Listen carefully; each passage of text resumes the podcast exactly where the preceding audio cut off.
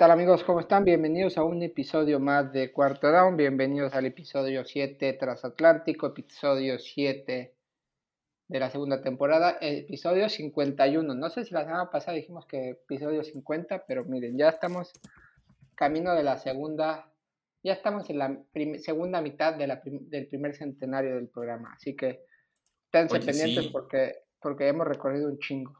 Perdón mi francés, pero hemos recorrido bastante. Y la verdad, pues antes de la noticia, agradecerles que después de, pues, año y medio sigan aquí escuchándonos. Y nada, y pues ya hubo semana de descanso. Eh, esta semana siguen por ahí los descansos. Eh, noticias importantes, sobre todo el, regreso de DeAndre Hopkins. Igual no es relevante, pero hay que ver cómo cambia Arizona, sobre todo en temas fantasy aquellos que lo guardamos un rato a ver si nos paga. Eh, el tema de Dan Snyder, ¿qué más tenemos por ahí? Eh, posibles trades o rumores que empiezan a salir. Algunos jugadores que ya están ahí. Las conmociones siguen estando a la orden del día en la NFL. Tua parece que va a regresar a jugar este, este fin de semana contra los Steelers. Eh, Filadelfia se mantiene invicto y está en semana de descanso y algunos otros equipos dando sorpresas. Brady, muchas críticas este fin de semana tras la derrota frente a los, frente a los Steelers. Pero bueno, ya entraremos más a, a detalle a hablar, pero ya lo están escuchando.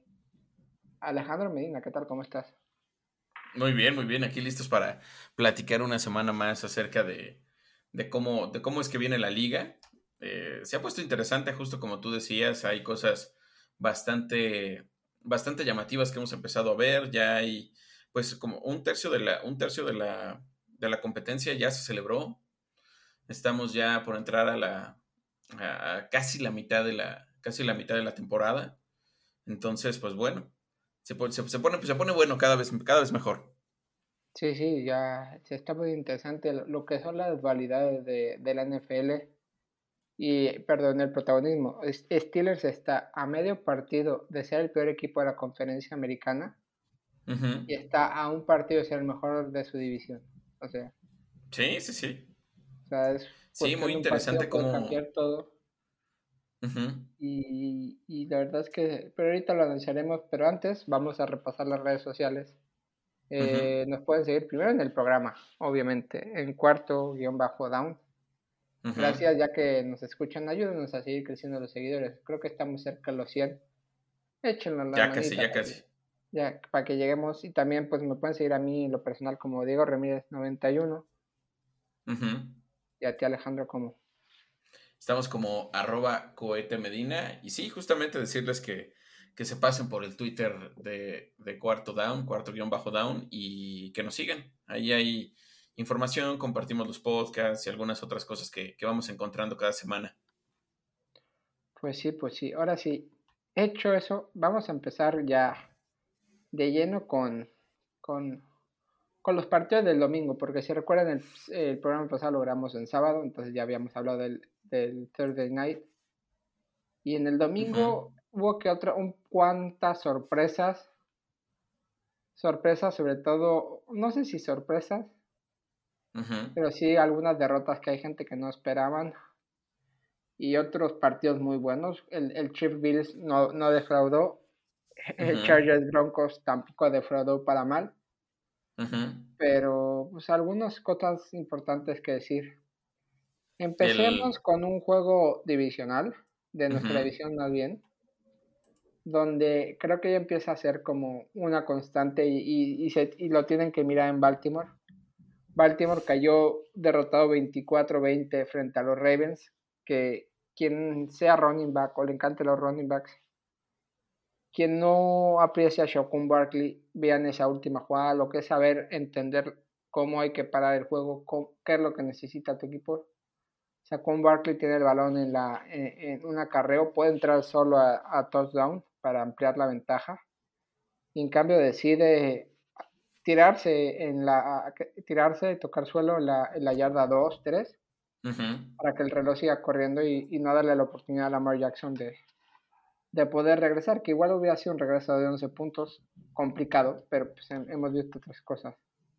Y la verdad que los Giants 5-1, uno de los equipos revelación, donde quizás el juego aéreo no brilla porque no tienen a Goladay, no Stone no está, Sterling Shepard que está jugando bien está lesionado, va a regresar Wandal Robinson y quizás Daniel Bellinger, el Titan, por ahí está y, mucho juego terrestre y una gran defensiva.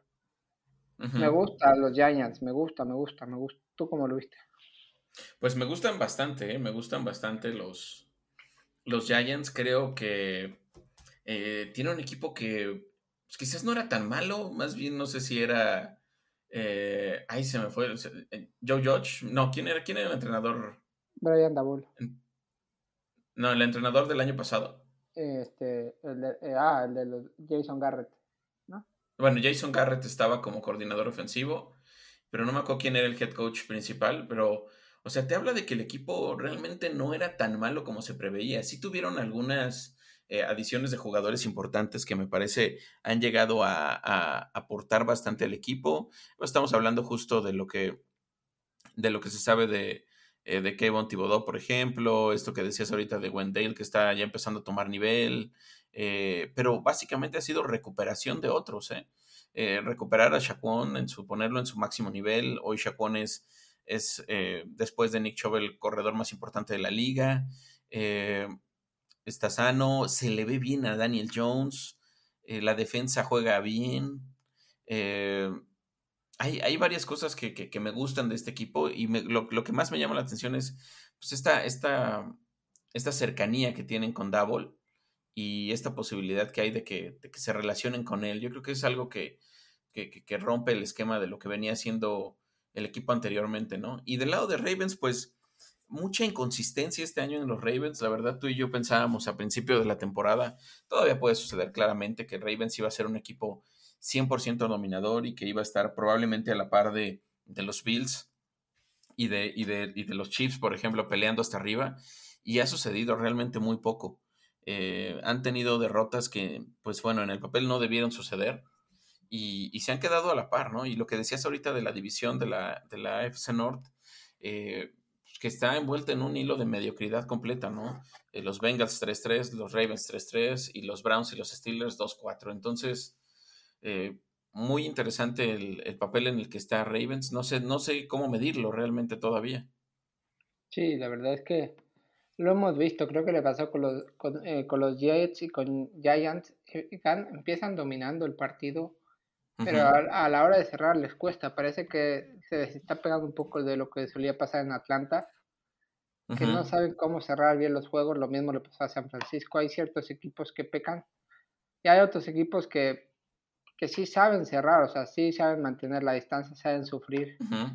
Y otros pues remontar. Lo veíamos el año pasado con Steelers, con Big Ben, que era puro corazón. Estos estos Giants también así. Lo mismo creo que fue la semana pasada frente a los, a, los, a los Packers. Entonces, eh, creo que es un equipo muy bien armado y con ahora con la edición que acaban de hacer en, en agencia libre todavía más, pero pero les cuesta, o sea, no, y el año pasado también era así como que también se desinflaban cuando uh tomaba las decisiones de ir en cuarta y una, pero no sé, esperaba más. Quizás todavía quedan dos tercios de temporada, quedan juegos divisionales muy importantes. Hay tiempo para, para reconducir, pero, pero me llama la atención que ya está siendo un poco constante esos, eh, esos juegos en Ravens que les cuesta cerrar o se confían y yo por ahí leía un tweet que decían muy bien, eh, Lamar Jackson tiene que jugar los tres primeros cuartos, en el cuarto cuarto que lo sienten y entre alguien que,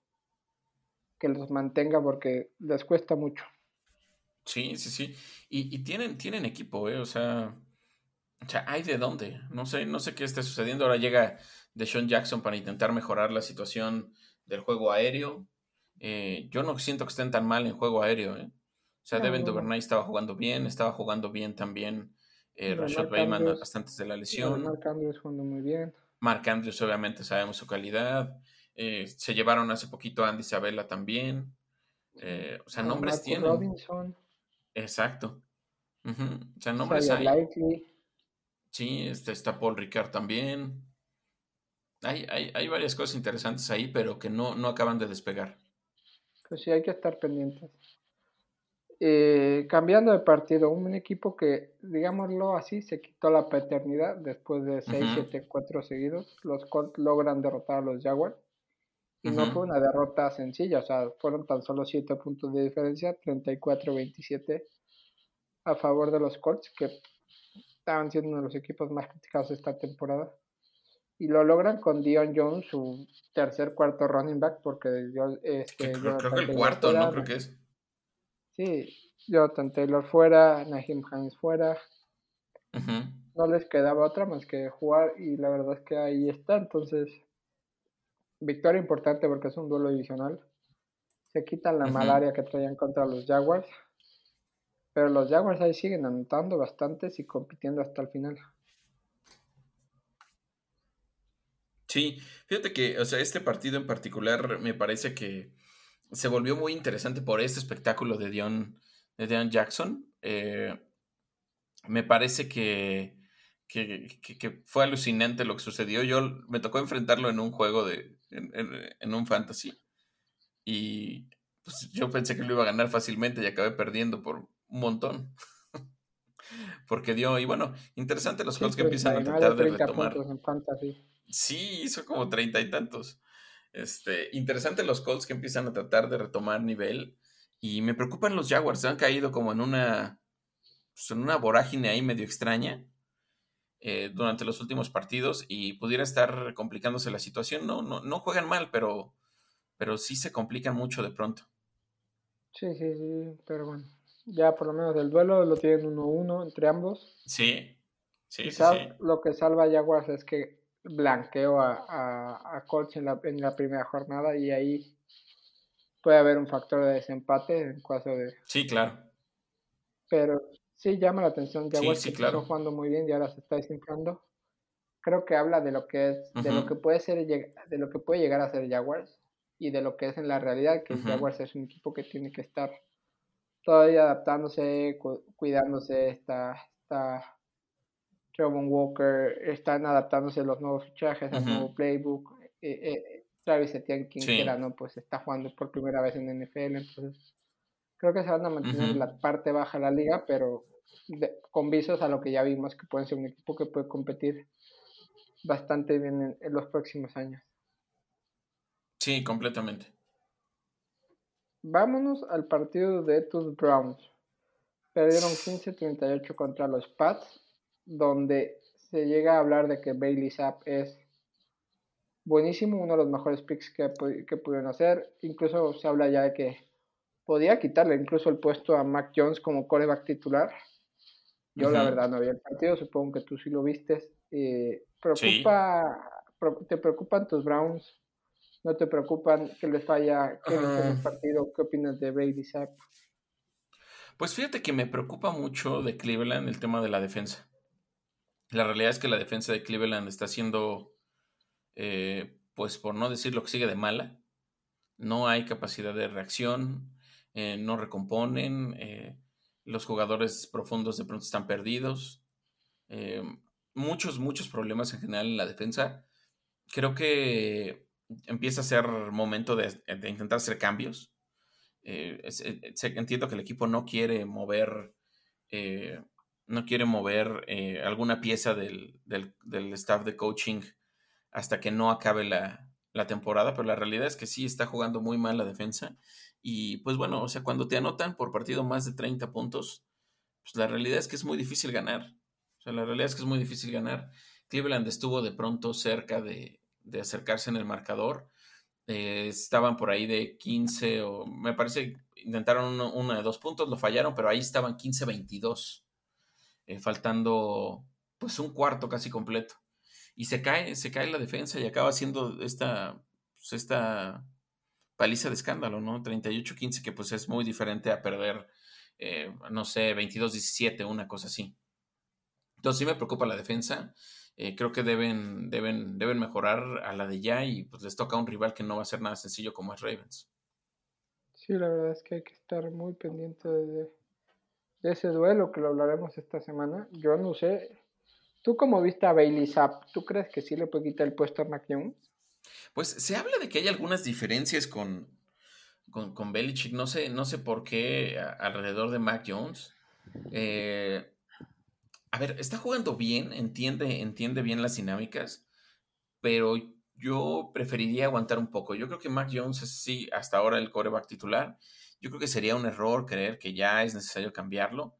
No porque no sea bueno, la realidad es que pues, es, un, es un jugador interesante. Pero eso no quiere decir que sea ya ese jugador top que todos estamos esperando. Entonces yo, yo preferiría pues aguantar un poco ahí. O sea, creo que es válido que, el equipo aguante. O sea, necesita, necesita, tener más información sobre quién realmente es eh, Bailey Safe como para decidirse hacer un cambio. Y tampoco hay que hacerlo así. Creo que tampoco el playbook de los Pats tampoco ha de ser muy complicado. Mientras ejecutes lo que te llega desde la banda, no hay, o sea, no te dan mucho, mucho la creatividad. y por lo que sabemos, le funcionó con Brady. Son jugadas muy similares, un buen tight end en el centro abierto, si no es el juego terrestre que te apoye, o sea, y se vio que ahí está Ramón Stevenson, ya está demostrando que es un muy buen running back para este tipo de ofensiva. Sí. Y entonces hay que tener paciencia. Yo creo que Mac Jones se quedará por lo menos esta temporada, a no ser que, sea una catástrofe y de plano Bailey Sape los lleve a playoffs y con un muy buen récord. Entonces, hay que estar ahí. De momento lleva dos de dos y no sabemos cuándo va a regresar Mac Jones. Otro sí, partido no, no se sabe todavía, creo que, creo unas semanas todavía. Sí, sí, por lo menos tiene un par de semanitas más. Esta semana, ¿qué partido le viene enfrente? Esta semana es. Ah, esta semana tiene un, partido a, tiene un partido a modo contra los Chicago Bears, entonces se puede ir 3 de 3. Sí, la verdad es que sí. Sí, sí. Otro partido del domingo, eh, los Saints contra los Bengals, los Bengals ganando en el Mercedes-Benz Stadium, corrígeme si me equivoco del nombre, con, donde, vimos a Joe, donde vimos a Joe Burrow llegar a Luisiana con el jersey de LSU, con el que en el campeonato nacional, donde hizo un gran partido, donde vimos grandes jugadores de LSU como Burrow, Jamar Chase, Tanner Matthew, y los Bengals ahí creo que con claros oscuros. Ese, como decíamos, 3-3. Hablamos de que Steelers, de no haber perdido con los Browns, estaría liderando la división. Porque le ganó a los Bengals. Y tendría dos victorias divisionales. Ahorita no sé quién la lidera. Sí, sí, sí. Ahorita Ravens me parece que es. Los Bengals están Ravens por esa victoria sobre Bengals. Ahorita eh, los equipos están con dudas, no, o sea, creo que el Bengals es un buen equipo con muy buen talento, pero esa gente que decía, no, es que van a regar al Super Bowl y van a dominar, les está costando, o sea, tampoco es una victoria holgada la que tuvieron contra los Saints. La semana anterior eh, perdieron con los Ravens por dos puntos, dices, bueno, Después le ganan a los Dolphins, que es cuando Tua no está, y Miami con, sin Tua es otro. Pero te digo, le ganan a los Jets, pierden con los Cowboys. Sí, no ha sido, no ha sido nada constante. Y pierden con los Steelers, entonces. Sí, sí, sí.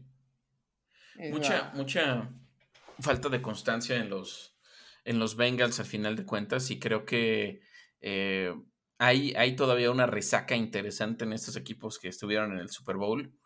Eh, no quiero decir en qué grado, pero lo vemos en, en Ramsey, lo vemos ahora en, Cincinnati. Eh, y pues lo que decíamos en un principio, ¿no? Aquellos que decían que iba a ser bien, bien fácil llegar para ellos hasta, hasta el partido de campeonato otra vez, pues no, no ha sido y no va a ser así. Sí, sí, sí.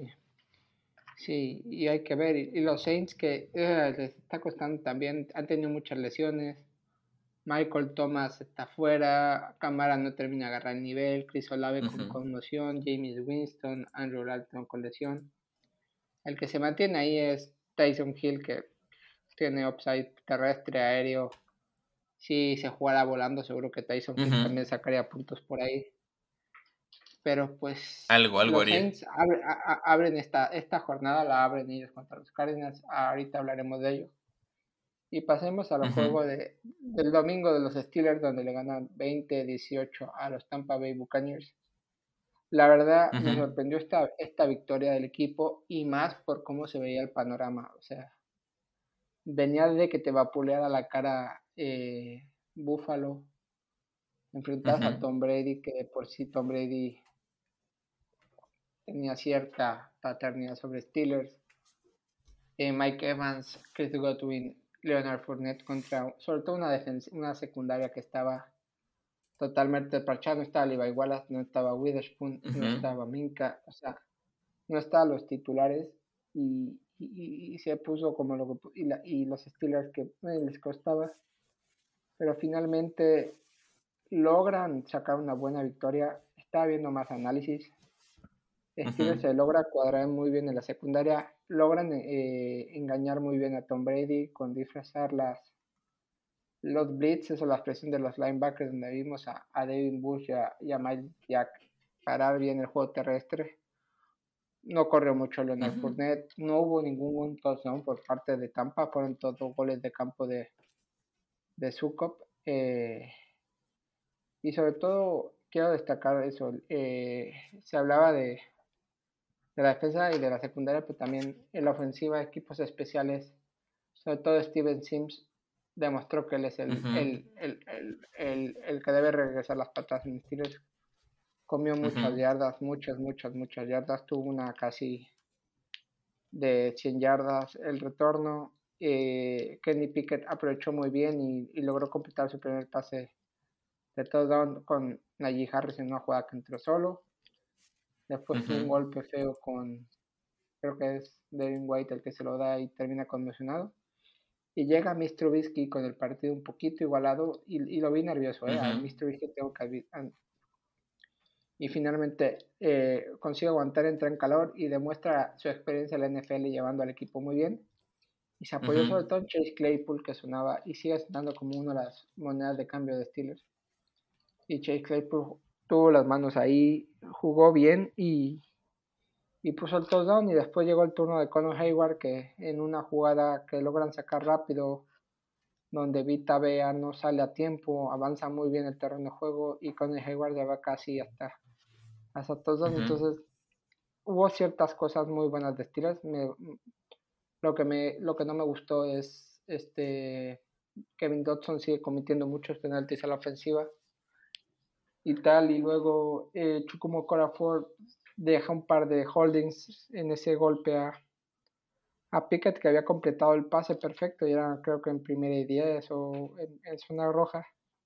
Sí. Pero Steelers me gusta, se vio muy bien, se vio bien y, se hablaba de que, que habían iban a ir por William Jackson. Pero esta, ese, desempeño de la secundaria creo que hizo cambiar en Steelers.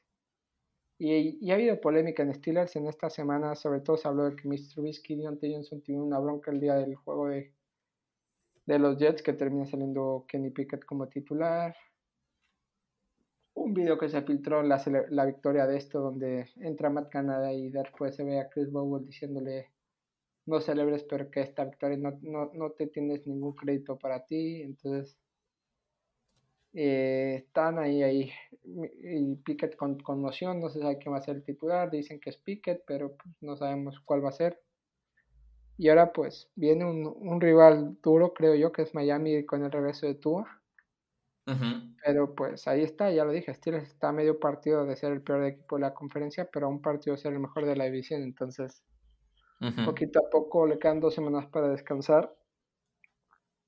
Ya han empezado a sonar ahora los insiders de que puede haber un trade pronto en el equipo. La verdad no sabemos. Yo creo que va, van va los tiros hacia la defensa.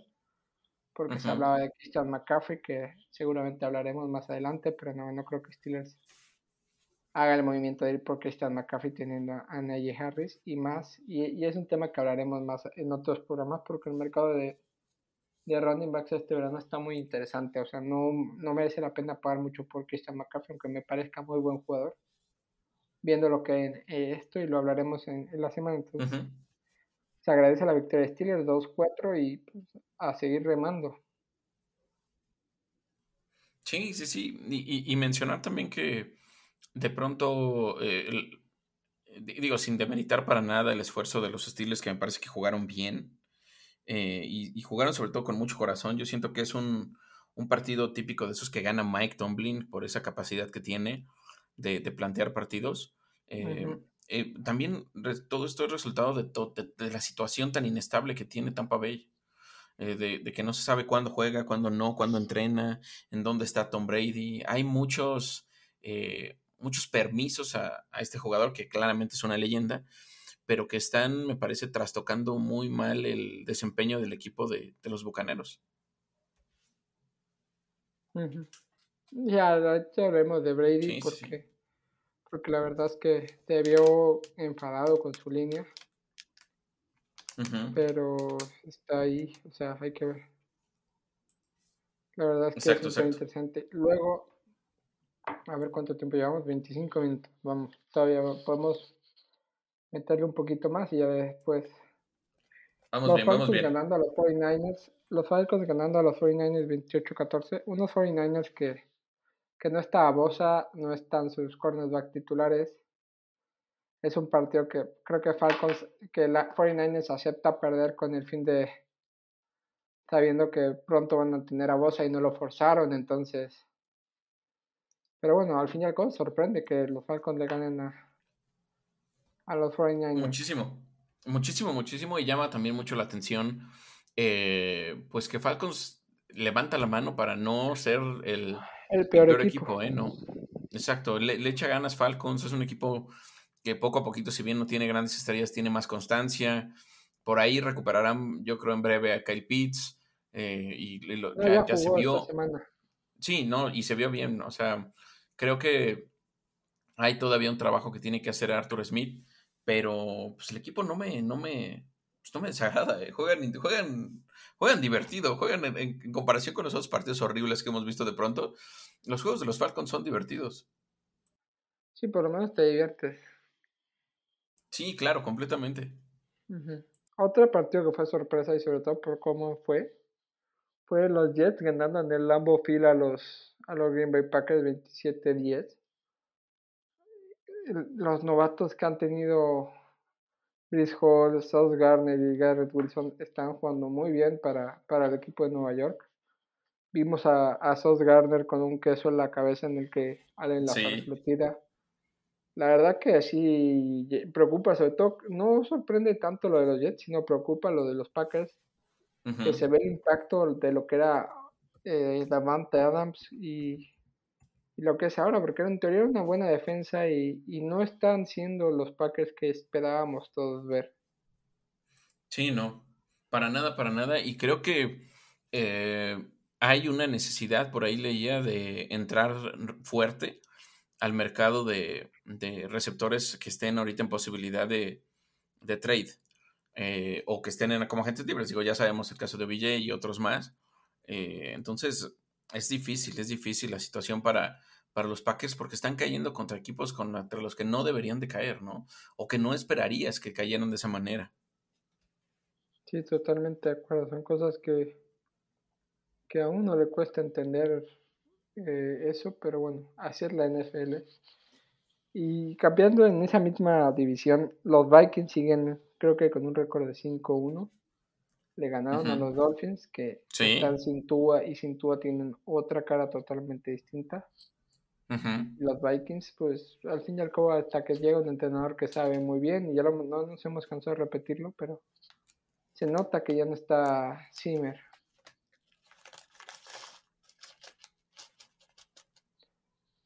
Lo agarré comiendo. Alejandro, no se preocupen, aquí le sigo echando plática lo que. No, es que, ¿sabes qué? Está como que, como que se fue el internet un segundo.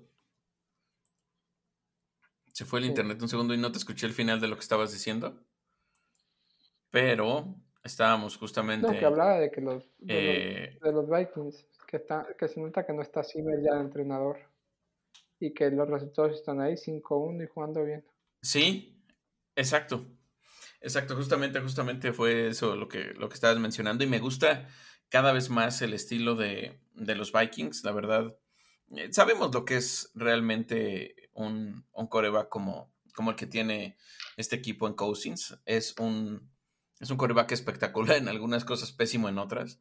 Pero en general me gusta el equipo, lo veo con confianza. Se le ve diferente el playbook, que ya era muy predecible el año pasado. Está encontrando variantes, está utilizando lo que todavía le da de pronto a Adam Thielen. Eh, Irv Smith se ve bien. Entonces hay varias cosas interesantes ahí en los Vikings. Del lado de los Dolphins, pues qué difícil la situación del coreback, ¿no? Sí. Todo apunta a que tú Completamente creo. Semana. Sí. Sí, sí, sí.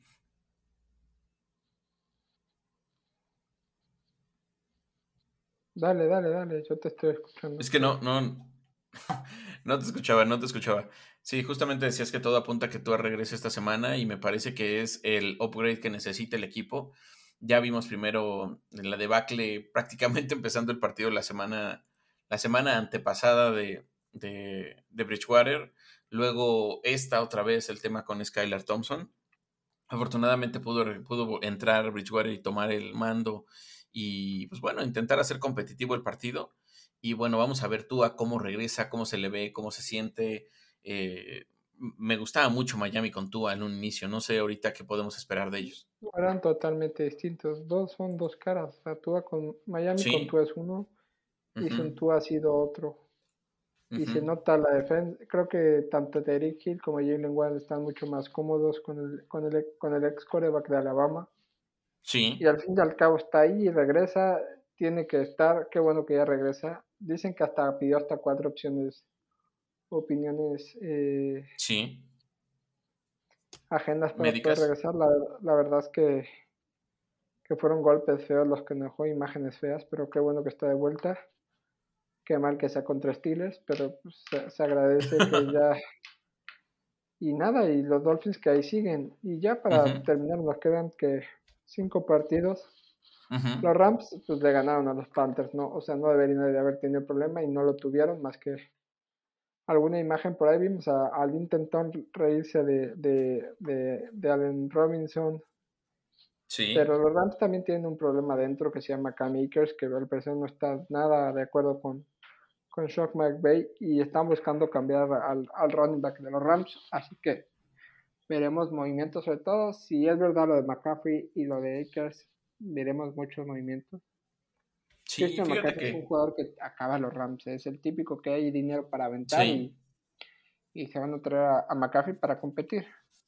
Sí, sobre todo porque es una temporada mala de los Rams en general. Yo creo que le ha faltado mucho al equipo de Los Ángeles en comparación con lo que vimos el año pasado.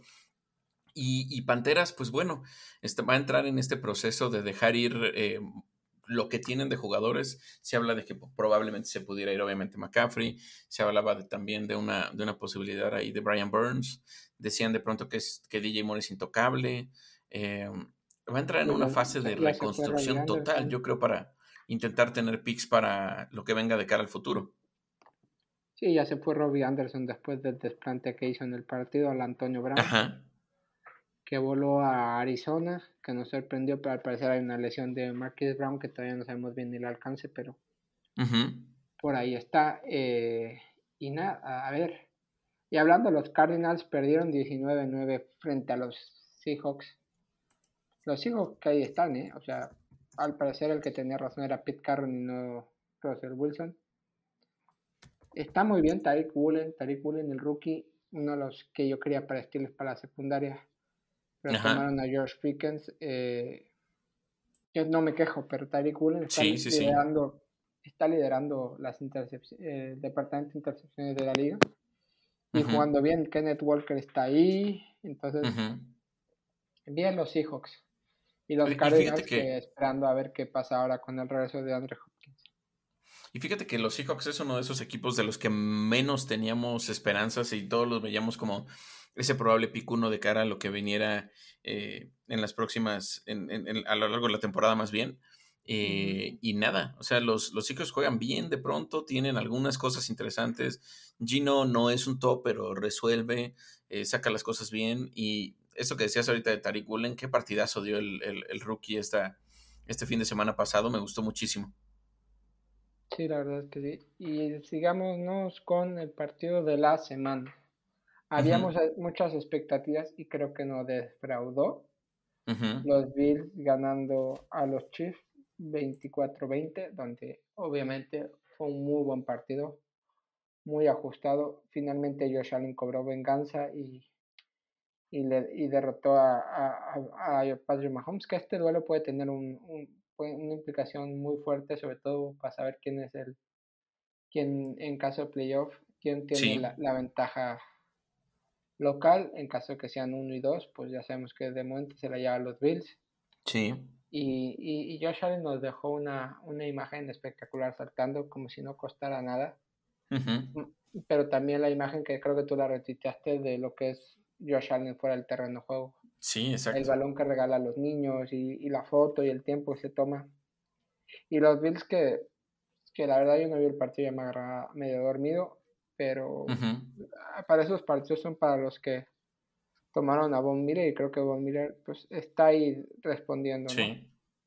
Sí, completamente. Me parece que estamos presenciando finalmente este, este momento de oro de Josh Allen, en el cual está eh, pues siendo dominante como debería de haber sido en, desde la temporada pasada, yo creo, ¿no? La temporada pasada tuvo algunos altibajos en algunos momentos, pero en este está siendo dominante y está siendo muy bien eh, cobijado por Stephon Diggs. Yo creo que eh, han hecho una mancuerna impresionante los dos. Hay una, hay una, hay un equipo muy sólido ahí en general, el, que se ve entre, entre ambos.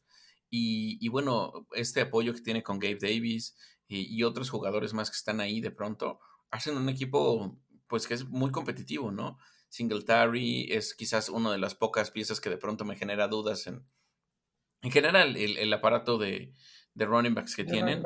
pero es lo que hay. Exacto. Exacto, exacto. Y, y, bueno, me gusta mucho lo que estamos viendo de Josh Allen. Es, físicamente es muy sólido, muy, muy fuerte. La verdad es difícil taclearlo. Eh, y bueno, vamos a ver hasta dónde llegan, pero los veo ahorita como el equipo más fuerte de la liga. Sí, sí, totalmente de acuerdo. Creo que los dos los pusimos como campeones del Super Bowl, ¿no? Sí, sí. Y ya los dos últimos partidos. Los Eagles ganando a los Cowboys 26-17 en un duelo adicional donde se esperaba que regresara Dak, pero creo que no regresó, que fue otro partido de Cooper Rush. Finalmente Cooper Rush cayó derrotado. Unos Eagles que pues, eh, eh, están jugando muy bien, no, pero estamos viendo que su calendario, por la mediocridad que ha sido la división durante los últimos años, ha tiene un calendario muy sencillo, entonces no están enfrentando equipos que les cuesta, que poquitos le pueden poner en, en peligro una derrota. Eh, cayeron contra los, ganaron a los Cowboys y, y, se, fueron a, se fueron a su semana de descanso 6-0. Entonces, bien, ¿no? Sí, la verdad es que creo que hay muchas cosas que tenemos que hablar de este partido. Creo que los Eagles juegan bien, pero les cuesta mucho trabajo cerrar los encuentros. Los vimos hace dos semanas sufrir con, los Cardenales en el, final del encuentro y Dallas les come mucho más la presión al final. ¿eh? Creo que Dallas pudo haber eh, cerrado todavía mucho más fuerte. De pronto recuperan, pero a, las, los Eagles les cuesta mucho trabajo eh, pues el último cuarto en general.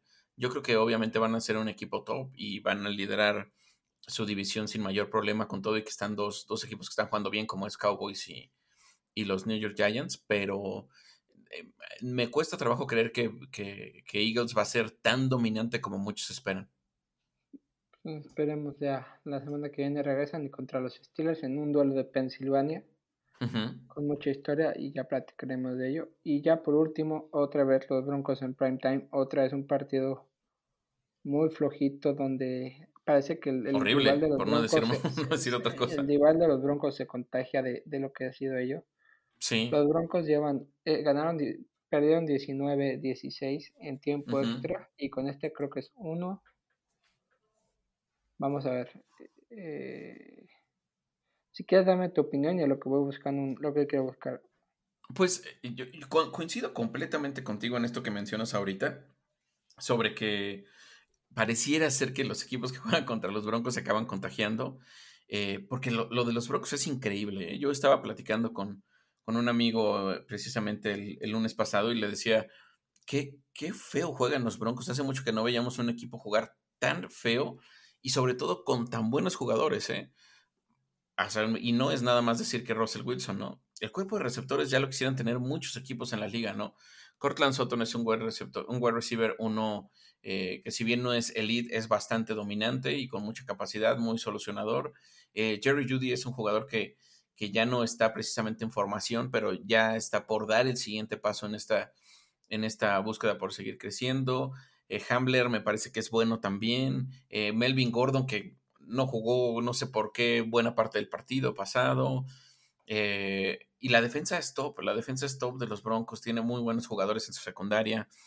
Y, algo sucede, algo sucede con este equipo. No sé si estamos, estamos viendo un, pues un, ah, un, fallo que venga directamente del staff de coaching, que probablemente Nathaniel Hackett está pagando la novatez en, esta temporada.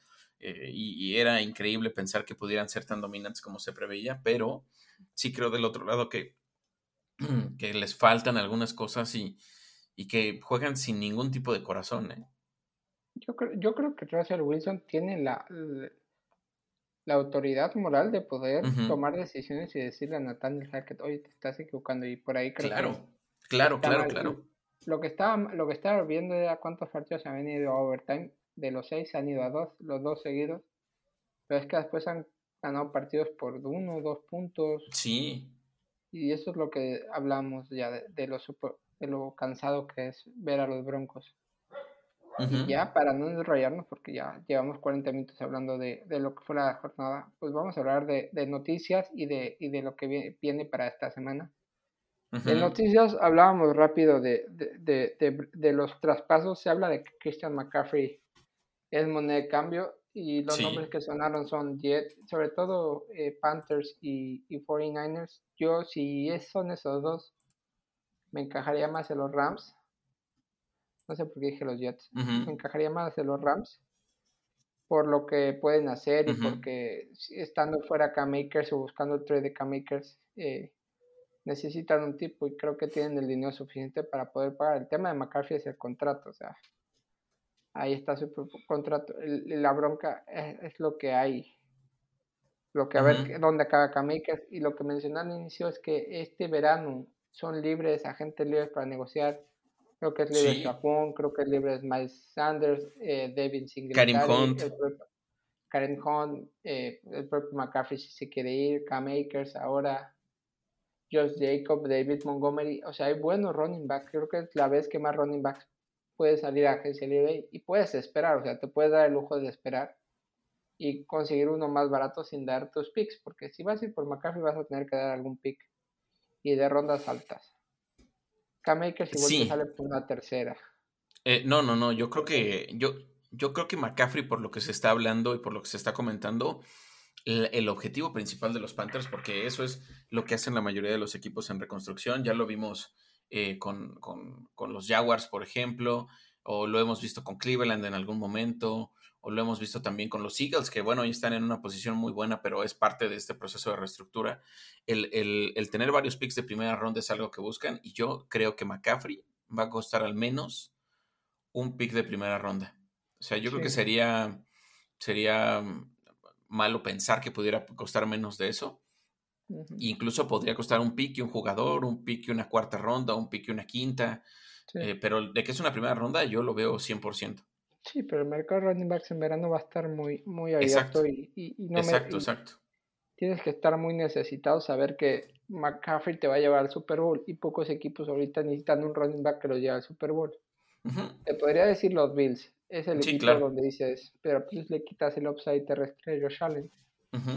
Pero eh, es el equipo que más me haría sentido, o sea, que los Bills dijeran, ¿saben qué? Es, es la pieza que me falta para, para redondear, pues, son muy buenos a la, por el aire, son muy buenos a la defensiva, tienen muy buen coreback, le falta alguien en, en, en, el running back y McCaffrey ya Sí, por ahí se mencionaba también en este mismo... McCaffrey debe ser apuesta por, por un anillo de Super Bowl, o sea, no claro, otro equipo. Claro, no, y por eso, justamente en este mismo sentido, otro que se mencionaba eran los Eagles.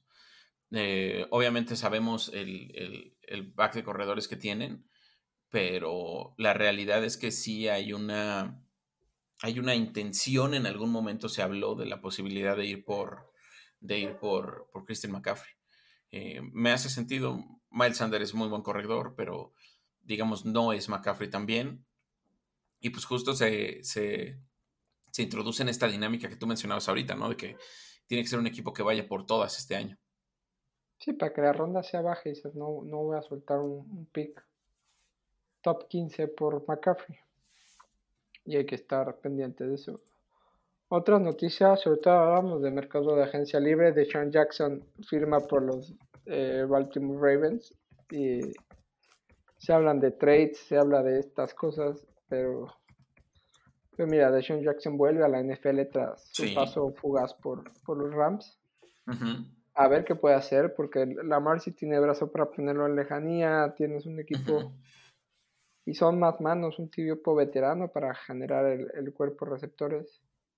Ya hablamos de lo de Robbie Anderson a, Arizona, que, que, al parecer Marquis Brown tiene una lesión y sorprendía porque sabías que regresa esta semana de Andre Hopkins pero a tu mejor receptor no, no había necesidad de, de buscar a Robbie Anderson ni más que cómo salió de Carolina, pues es por la, la, la, lesión de Marquis Brown, pues ahí hay, o sea, ¿qué otro movimiento de agencia libre hay por ahí? Rumores, el de pues Odell Beckham, porque vimos que, que, que, Travis Kelsey se, se, se, se, reestructuró el contrato y en el podcast que tiene con su hermano, Jason le pregunta y dice, pues creo que es para hacer cap y, mi, y los rumores son, le dice Jason, los rumores son, pues, Odell, ¿tú qué opinas? Dijo, no, pues a mí Odell me gusta mucho, no he escuchado nada, pero... Y lo platicamos fuera de micro tuyo, nos hace sentido, o sea, los receptores de Kansas no han terminado de cojar. Sí, totalmente, totalmente. A ver, sobre estos cambios en, el, en, en wide receivers que mencionabas ahora mismo, eh, creo que el de Deshaun, el de Jackson me parece que es un poco apresurado, quizás. De pronto creo que no tiene tan malas manos el equipo como, como pudiera pensarse. Eh, y responde mucho a esta situación con la que están lidiando eh, Ravens de no tener eh, un, un super receptor, ¿no? Me parece. Creo yo que no era necesario el movimiento, pero cae bien. La realidad es que tener a Deshaun Jackson en tu equipo nunca va a caer mal. Del otro lado, el tema de Robbie Anderson, bueno, la imagen que vimos el fin de semana peleando con Steve Wilkes es, por no decir vergonzosa, te habla mucho de un jugador problemático con un carácter difícil. No sabemos hasta dónde puede llegar la situación de Robbie Anderson. Tuvo una etapa muy interesante en los Jets en su momento, pero de eso no hemos vuelto a ver nada. no sé qué tanto puede hacer este, pues este personaje pueda sustituir a Marquise. La realidad es que Marquise Brown es, es un buen receptor eh, y sobre todo acompañado de DeAndre Hopkins puede, podría ser mucho mejor todavía. Pero bueno, tiene esta lesión que parece que se pierde seis semanas y pues bueno, cambia la situación. Eh, me quedo un poco más con la de Sean, con todo y que siento que no lo, no lo necesitaba Ravens, que con la de Robbie, la verdad. Sí, hay que estar pendiente de, de eso. ¿Qué otras noticias tenemos antes de pasar a lo que es la semana? Pues está el tema de Dan Snyder que ha venido generando mucho ruido. Esta semana se llevó a cabo la junta de dueños en la cual se habló eh, pues directamente ¿no? sobre la posibilidad de que Daniel Anderson pudiera ser, eh, Daniel Snyder eh, pudiera ser removido de su cargo como dueño de los, de los Commanders después de todos estos alegatos de malas prácticas, de malos manejos de dinero, de casos de, de, abuso sobre personas del equipo y muchos, muchos señalamientos que hay alrededor de este, pues de este dueño que si bien no es tan exótico como otros que tenemos en la liga, la verdad es que sí está volviéndose un poco conflictivo para la mayoría de los dueños el, el, tener una relación, ¿no? Ayer vimos precisamente al, al, al principal propietario de los Colts hacer un señalamiento directo sobre que pues les gustaría que lo removieran. Vamos a ver qué sucede. Yo creo que sí hay chance de que lo remuevan. Creo que se necesitan 21 votos para proceder en este movimiento y creo que había al menos 24 de los dueños interesados en hacerlo. ¿eh? Sería un procedimiento que no se ha visto. Snyder es dueño de los, de los Redskins desde 1999, si no me equivoco. Eh, era un dueño muy joven en aquel momento, pero, pero bueno, fue creciendo y desarrollándose y pues bueno, ahorita se enfrenta a un movimiento fuerte. Sí, yo lo hablábamos fuera, creo que va, va a empezar a salpicar para todos lados. Creo que Dan Snyder, si se va, va a empezar a filtrar, no sé, hacia él o su equipo. Eh, fotos de los demás, ya menos llegó por un grupo fotos de Jerry Jones, quién sabe. Entonces yo creo que aquí muchos, o sea, saben que sí lo quieren sacar porque no solo sus actitudes, y creo que por ahí no van los, las, las cosas de Steelers, sino de Steelers, perdón, de los dueños, sino es más por el tema económico. Saben que esto es un, uno que aquí ganan todos o pierden todos. Y claro. de que, que, engañaba con los temas de taquilla y todo. Y creo que eso es lo que más molestó dentro de, de los dueños y por ahí van. Yo creo que más por eso que por todo lo demás, porque al fin y al cabo hemos visto. Robert Kraft también ha tenido escándalos sexuales, eh, Jerry Jones, el propio dueño de Miami eh, también. Entonces, creo que va más por el tema de, oye, las reglas del juego no las está respetando que por, por, por cosas extradeportivas, sino creo que es más por la administración del negocio. Sí, creo que hay, está generando mucho ruido, sobre todo por eh, desde, me parece que fue entre, entre temporadas cuando tuvo que ir Roger Goodell a hablar incluso con la Cámara de Representantes en Estados Unidos para decir un poco la posición que tenía el equipo sobre, sobre Daniel Snyder. Entonces está saliéndose un poco de control la situación. Esto que reportaba Adam Schefter, que, que, ya decías tú sobre, sobre si iba a sacar o no Snyder algunas pruebas de que hay malos manejos de otros dueños también, es peligroso para la liga en general. Entonces, eh, pues creo que lo, lo, acabarán cortando. Sí, hay que estar pendiente. Eh, sí, sí. ¿Y qué otros temas tenemos? Bueno, Tom Brady se, casó Robert Kraft.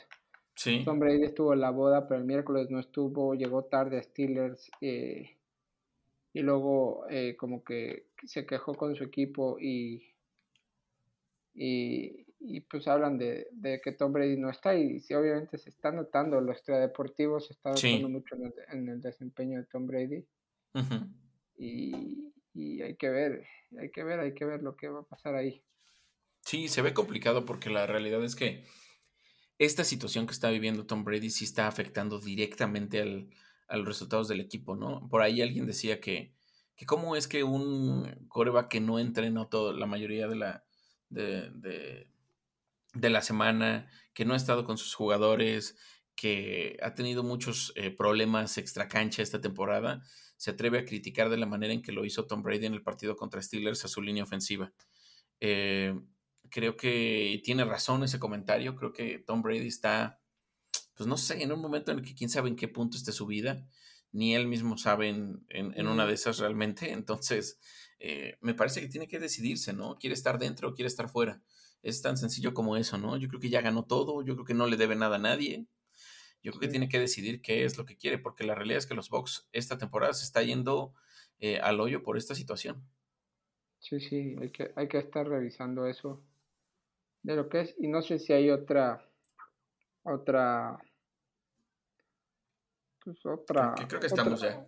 Otra noticia o ya nos metemos de plano con lo que es la semana 7 de esta, de, esta, de esta temporada.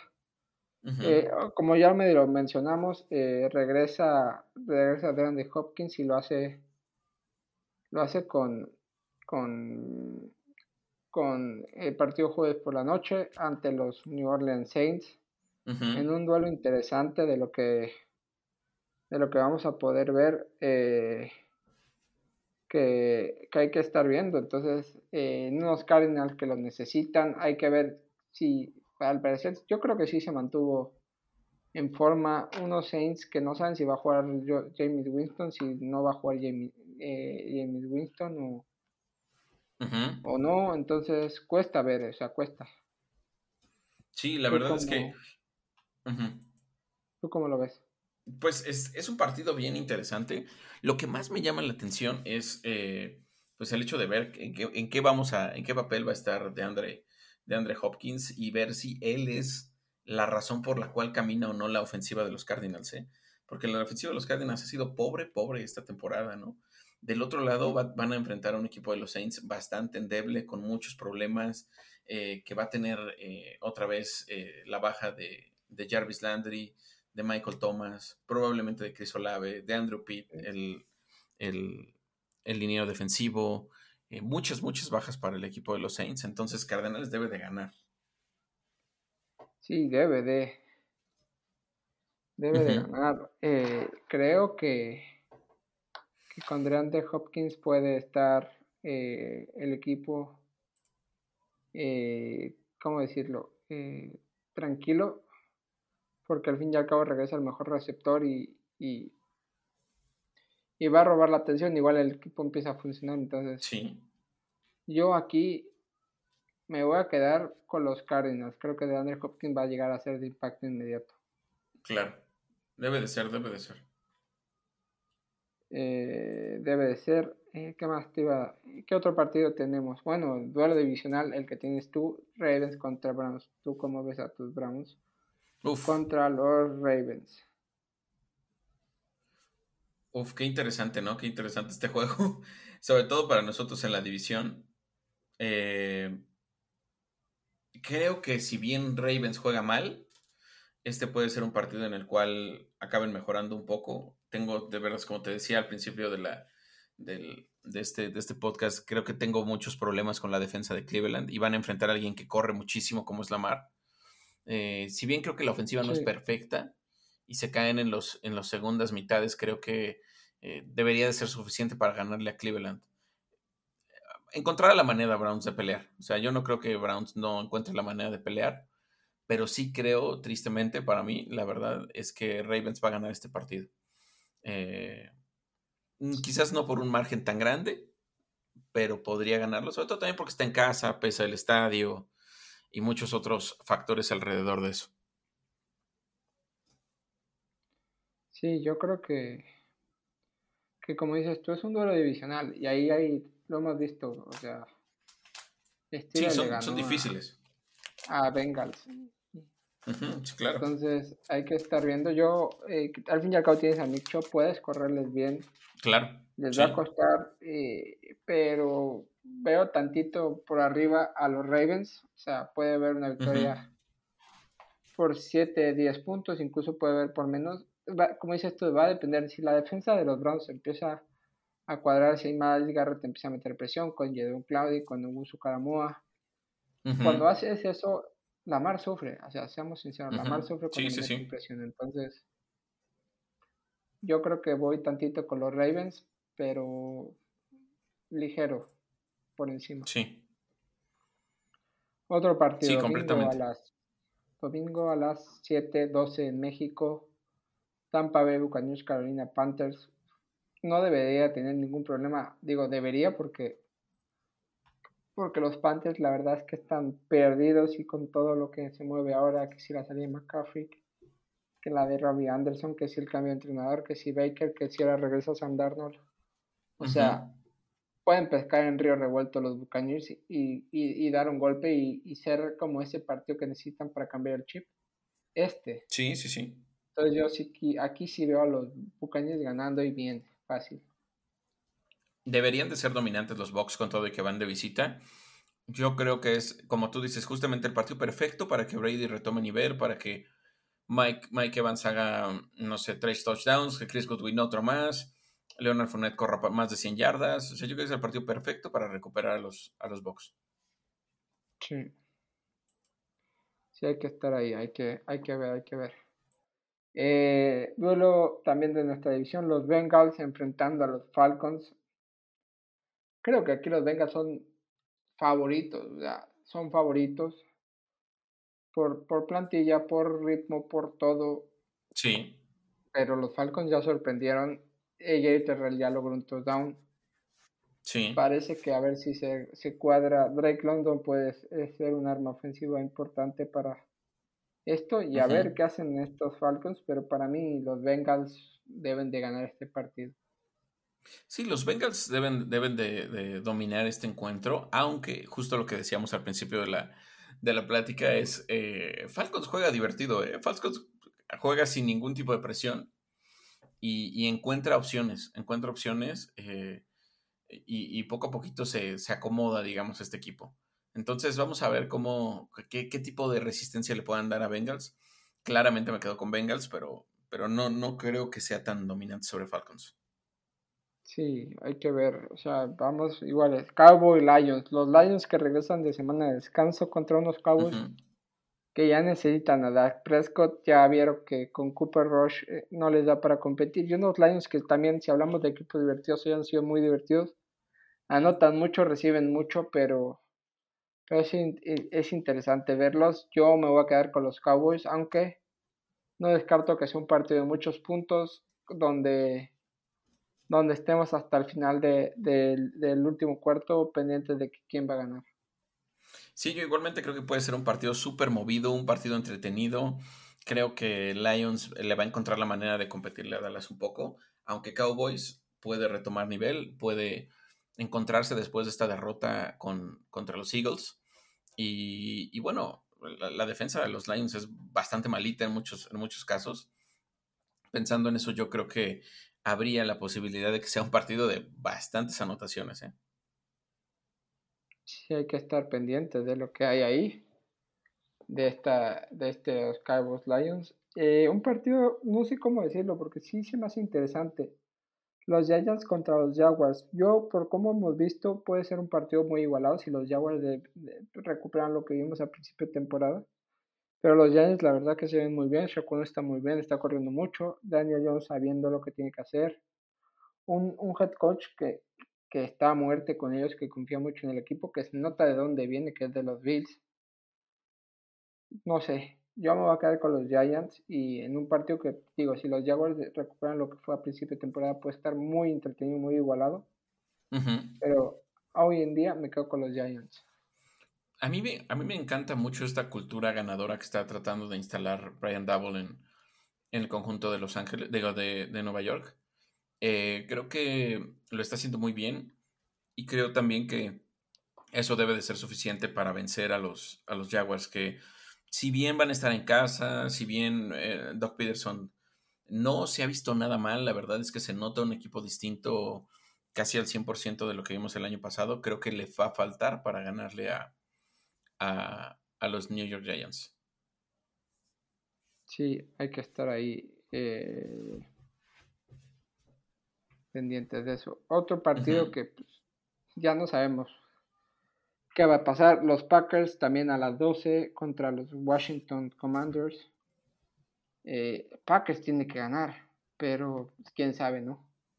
Yo, yo en este partido siento casi lo mismo que te decía en el juego contra de los, de los Bucks contra, contra las Panteras. Creo que es el partido perfecto para que Aaron Rodgers vuelva a salir del bache, que tengamos a un Allen Lazard eh, como wide receiver uno en el equipo. Y pues a menos que sucediera una debacle, no veo cómo Washington le pueda ganar a los Packers. Pues sí, Packers, nos vamos. Otro que regresa de semana de descanso son los Tennessee Titans que enfrentan a los Colts. Este es un buen partido, ¿eh? Creo que es un buen partido, duelo divisional. Unos Titans que vienen de descansar, un Derrick Henry que viene ahí. No sé, los Colts que, que recuperan, pero aquí sí va a haber sangre donde ambos equipos van a darse con todo y no sé quién decirte porque la verdad poco he visto de estos dos equipos. Creo que está un poquito mejor Titans. Me voy a quedar con Tennessee. Sí, yo también me voy a ir con Tennessee, sobre todo porque creo que lo hemos visto un poco más constante a lo largo de las semanas. Creo que los Colts eh, han mejorado, han mejorado. También por chispazos de pronto. Yo no me fío mucho de, lo que está pasando con Matt Ryan, la verdad, en el equipo. Creo que los Titans eh, son, son superiores, son superiores y deberían de ganar. Van a estar en casa también. Sí, regresan de semana de descanso estos dos, los Raiders contra los Texans. Domingo a las 10 de la noche en España, a las 3 y 5 en, en México. Pues los Raiders deben de ganar. O sea, digo deben claro. porque... Pero no sé, creo que su récord es de, de, de, ¿qué? ¿De 1-4? Mm, me parece que es 1-4. Me parece que es 1-4. O 2-3, vamos a ver el récord de los Raiders. ¿Cuál es? Ese es 1-4. Estoy que seguro que es 1-4, sí. ¿Sí? Entonces, no sé. Yo voy con los Raiders, o sea, por, por calidad y por todo. Voy con los Raiders, pero estos Texans con David Mills y con Demon Pierce y Brandon Cooks pueden dar un, susto, pero deberían de ganar los Riders y me voy a ir con los Riders. Sí, yo también me voy por los Riders porque creo que son más equipo, más conjunto. Josh McDaniels tendría que haber entendido ya algunas dinámicas del juego que, que le han estado fallando en las últimas semanas, pero creo que los Texans pueden complicarle, no sé a qué grado, pero en el papel Raiders debe de ganar. Debe de ganar. Otro partido a las 3 y 5, a las 10 y 5. Los Jets contra los Broncos. Yo voy con los Jets, ¿eh? Y, y bien, y creo que sí les pueden pasar bien por encima a estos Broncos. Que todavía, aunque tienen piezas, no sé, hay, hay, hay algo que no cuadra ahí que, y parece que eh, incluso hasta Russell Wilson anda medio lesionado con, con un algo en la mano, entonces yo me voy con los Jets que están jugando muy bien, ya pegar, ya le pegaron en el Lambo fila a los Packers. Cuando está Wilson que regresó muy bien, entonces voy a quedar con los Jets. Yo también me quedo, yo también me quedo con los Jets. Eh, nos vamos a subir, como se dice tradicionalmente, a la, a la saleneta. Porque me gusta mucho lo que está haciendo Robert Sale, la verdad. Eh, creo que el equipo juega bien, juega, es divertido. Eh, si bien Zach Wilson no brilla al 100%, creo que hay muchas otras piezas que están a su alrededor que lo protegen, eh, empezando por Bryce Hall y, Garrett Wilson. Eh, Quinn Williams está en un nivel impresionante, como, como, es uno de los, para mí es uno de los mejores defensive tackles de ahorita de la liga. Entonces creo que los Jets le van a ganar a los Broncos y aguas porque va a empezar a generarse mucha presión sobre, no solo sobre, sobre Russell Wilson, que ya existe, ¿no? Sino también sobre Nathaniel Hackett y sobre la posibilidad de que, pues no sé, su primera temporada y todo, pero ¿qué pasaría si no la termina? Sí, sí, sí. Hay que estar, no, no creo que lo vayan a quitar, o sea, es una apuesta y saben que es primera temporada. Obviamente creo que sí hay mucha presión porque no esperan esos sí, resultados, sí, pero si fuera más consagrado, pero al fin y al cabo está saliendo de un, equipo que juega otra cosa distinta que eran en los Packers con, con Aaron Rodgers. Y creo que si no me quedo con Nathaniel Hack, era entrenador de equipos especiales, ¿no? No, era el coordinador ofensivo, tengo entendido, ¿no? Bueno, pero creo que no es lo mismo, entonces... Oye, oye, se extrañan mutuamente los dos, ¿no? O sea, Packers extraña a Hackett y, y Hackett extraña a los Packers. Sí, y Hackett extraña a Devante Adams y los, y los Packers también a Devante Adams y Devante Adams extraña a todos, entonces creo que nadie salió ganando de ahí, pero bueno, otro duelo. A las 3.25, 10.25, San Francisco contra Chiefs.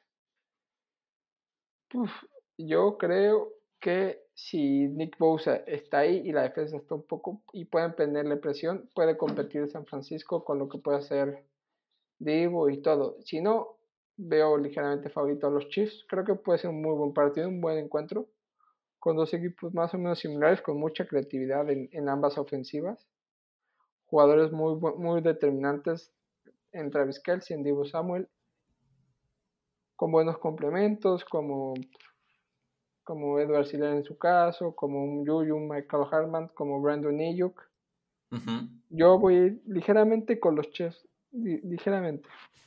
Sí, yo también voy ligeramente con los Chiefs, aunque con esta salvedad que tú dices de que es San Francisco es un equipo que sabe jugarle a los grandes y sufrir con los chicos. Creo que pueden hacer que, caiga un poquito de gracia eh, Chiefs. El, tema de Bosa es innegable, o sea, si Bosa está en el campo es otro equipo de San Francisco. También vamos a ver cómo, cómo arreglan estas deficiencias que tuvieron en el juego aéreo, porque no, no les fue tan bien con su secundaria. Y, bueno, vamos a, vamos a ver, me quedo ligeramente con los Chiefs también. Sí, eh, un partido también 3-25, 10-25, Chargers Seahawks. Eh, no sé qué decirte, ¿eh? Te podría decir Chargers, pero como hemos visto que Justin Herbert tampoco está tan fino desde la lesión, no le han soltado el brazo, y unos Seahawks que saben a lo que juegan muy clarito, no sé, yo aquí me la voy a jugar y te voy a decir que los Seahawks le pegan a los Chargers. Pues yo voy en el mismo barco que tú, creo que los Seahawks le pueden pegar. Eh, entendiendo el, hecho de que la defensa de los, de los Chargers ha jugado bastante mal, sin Joy Bosa, es el otro Bosa, se, sufre, se sufre de igual magnitud que con su hermano. Eh, Khalil Mack no, no está haciendo el, el, edge que todo el mundo pensaba que volvía a ser, que pues, si podía volver a su nivel a su nivel Premier, pues para nada, la verdad es que se le ve cada vez más cansado. Eh, y pues bueno, ya hemos visto, ya lo hemos visto sufrir en bastantes partidos. Y del otro lado, creo que eh, creo que Seattle es un equipo disciplinado, que sabe cómo es a lo que juega y que la defensa está sacando las papas también. Eh, con, un, con un equipo que encuentra balance en muchos momentos del partido.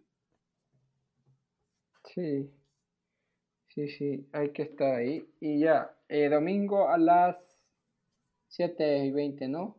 en Miami. En Miami, a las 2 de la mañana aquí en España, Steelers enfrentando a Miami. Eh, hay que ser sinceros, qué bueno que no se juega a las 12 porque el calor iba a estar infernal. Vimos esa diferencia de temperaturas en, en Miami, lo que, o sea, es que hasta el estadio juega, o sea. Claro, claro. El, estado, el Hard Rock Stadium está enfocado para que le dé la, el, el, sol todo el día, todo el partido a la banca visitante y la de los eh, Dolphins tengan sombrita, incluso hasta hasta creo que hay diferencia de 30 grados entre un lado y el otro. Eh, unos Dolphins que regresa a Tua, unos Steelers que pues, no sabes quién va a ser el coreback de momento. En teoría debe de regresa Minka Fitzpatrick, regresa Brian Flores. Eh, hay que ver. Yo te diría que, que yo quisiera que ganara Steelers. Pero vamos a hacer objetivos. Creo que Dolphins se puede llevar el partido de una manera ajustada.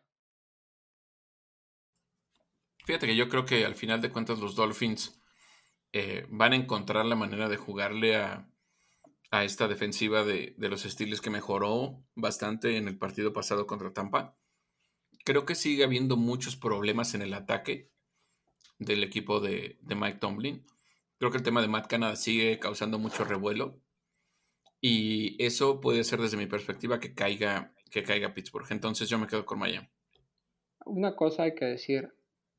Si, si de algo sirvió que pues, Tom Brady no fuera es que Brian Flores lo conocía demasiado de, los Pats. O sea, creo que e, ese conocimiento que tiene hizo que Brian Flores pusiera tener una, una táctica porque hizo que, creo que salieron tres veces, salían falso los, los Bucks y regresando 15 yardas para atrás a Tom Brady. Y lo mismo puede pasar con Miami, con Tua, sobre todo. con Eso es cierto al equipo y sabe lo que se puede enfrentar tanto en defensa como en el ataque. Entonces, totalmente de acuerdo. Por ahí, y, es, y si eh, Steelers logra dos partidos consecutivos venciendo a dos rivales que en son superiores por un buen juego defensivo, ahí está el cambio. Viene la semana, luego viene si cierras con Filadelfia. Entonces, creo que Brian Flores aquí puede tener un papel relevante. Ojalá lo estén escuchando tanto Tomlin como como Terry Laustin, hablo como aficionado de Steelers, pero creo que, creo que Brian Flores está tomando mucho protagonismo, sobre todo en estas dos semanas,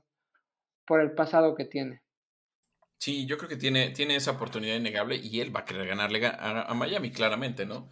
Sabemos Lo, que pasó con este tema de la demanda en, en, por su etapa anterior en el equipo de, de los Delfines, entonces hay pues algo, algo interesante alrededor de todo esto. Y ya, lunes por la noche, eh, Patriots, Chicago Bears, 7, 7 y cuarto del lunes o 2 y cuarto del martes aquí en España.